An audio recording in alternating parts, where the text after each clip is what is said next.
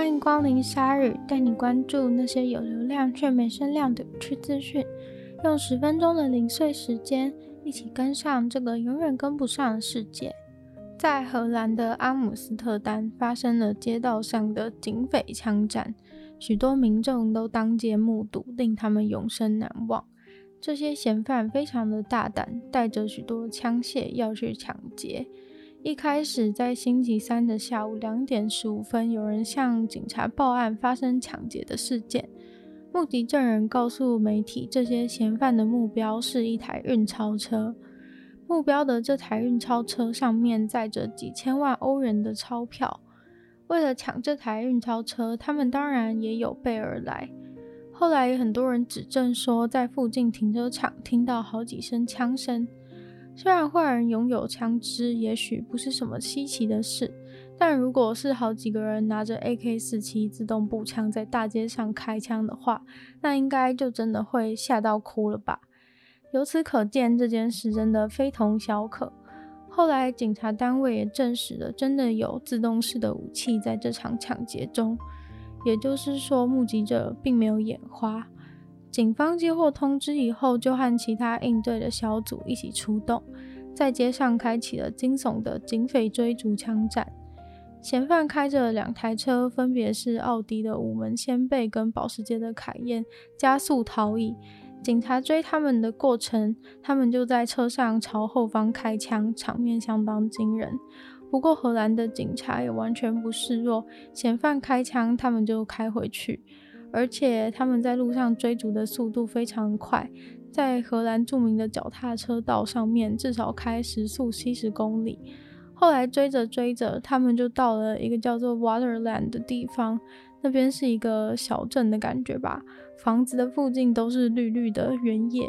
先到的远景就赶快叫路上的人都回到房子里面去避难，因为那个小镇已经变成一级战场了。路上也有很多车子直接被嫌犯弄到起火，堵在路上，直接冒出浓浓的黑烟，非常可怕。后来有监视录影器画面释出，看到嫌犯的藏身地，他们在那里撞树之后，弃车逃往广阔的田野中胡乱开枪。但是这时候警方已经连直升机跟警犬队都已经全部出动了。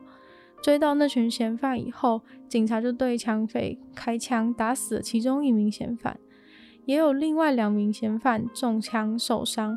还活着的嫌犯目前都已经被警方拘留。他们追逐的过程，很多民众目击，也有人把枪战画面上传到 Twitter 上。不过还好，没有任何无辜的民众受到伤害。登陆到别人的领土上是一件很可怕的事情。不管是对登陆的人来说，还是对被登陆的国家的人来说，都是。因为从海上登陆别人国土的陆地，风险非常的高，在渡海过程有可能发生意外，登陆上来也极有可能马上遭遇生命危险。被登陆的人也害怕的要命，对方成功的话，自己的国家就陷入了危难。不管是著名的诺曼底登陆，还是现在常有的走私登陆、难民登陆，都是没有政府想面对的事情。这周则发生了一大票摩洛哥的难民登陆西班牙的事件，画面可说是非常的荒谬、惊人又惊奇。大概有八千多人瞬间从西班牙的海外自治市休达这个地方的海边出现。一大群人就这样游泳过来登陆西班牙的海边，他们就是来自摩洛哥的难民，当中也包含了两千多名未成年的小孩。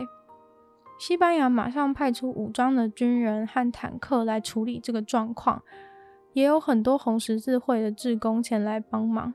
毕竟勇渡日月潭都有困难了，他们这个勇渡地中海真的没在开玩笑。虽然两个地方的距离并不是很远，但是游过海本身就是一件很困难的事，所以有很多人才碰到西班牙国土，就已经呈现躺在地上，有些动弹不得，有些昏迷，也有人直接死亡在岸边。这些非法登陆的成年人被西班牙政府送到足球场等待，被遣送回去，而小孩则被送到另一个建筑物安置。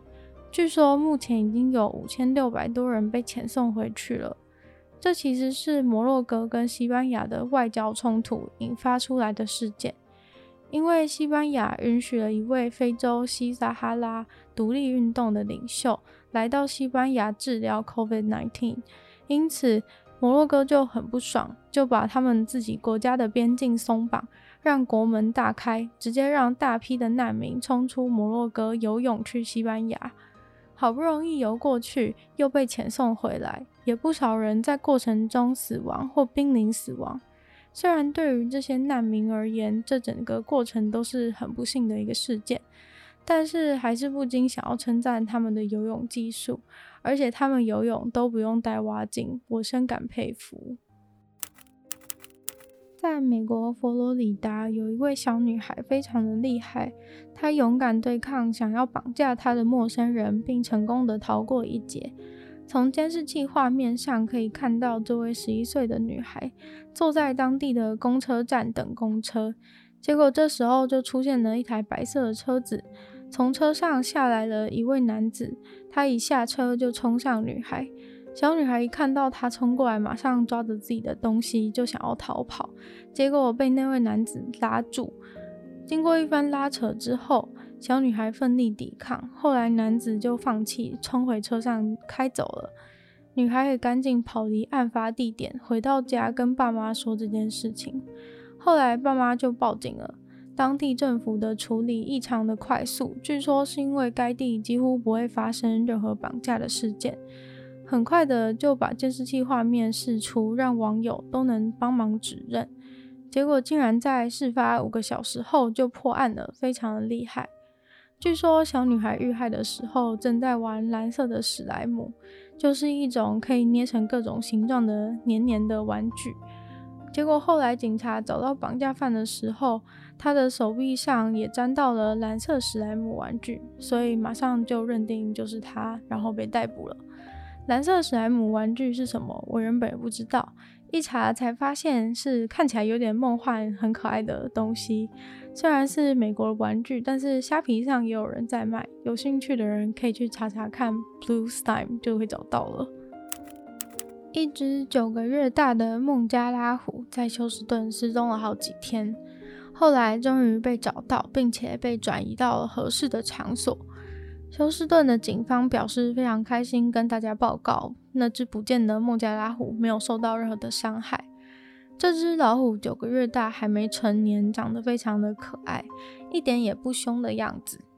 这对夫妻据说是老虎的主人，在老虎找到以后，就归还了这只老虎给动保单位，并且应该不会因此受到罚则，因为在休斯顿养老虎其实是违法的。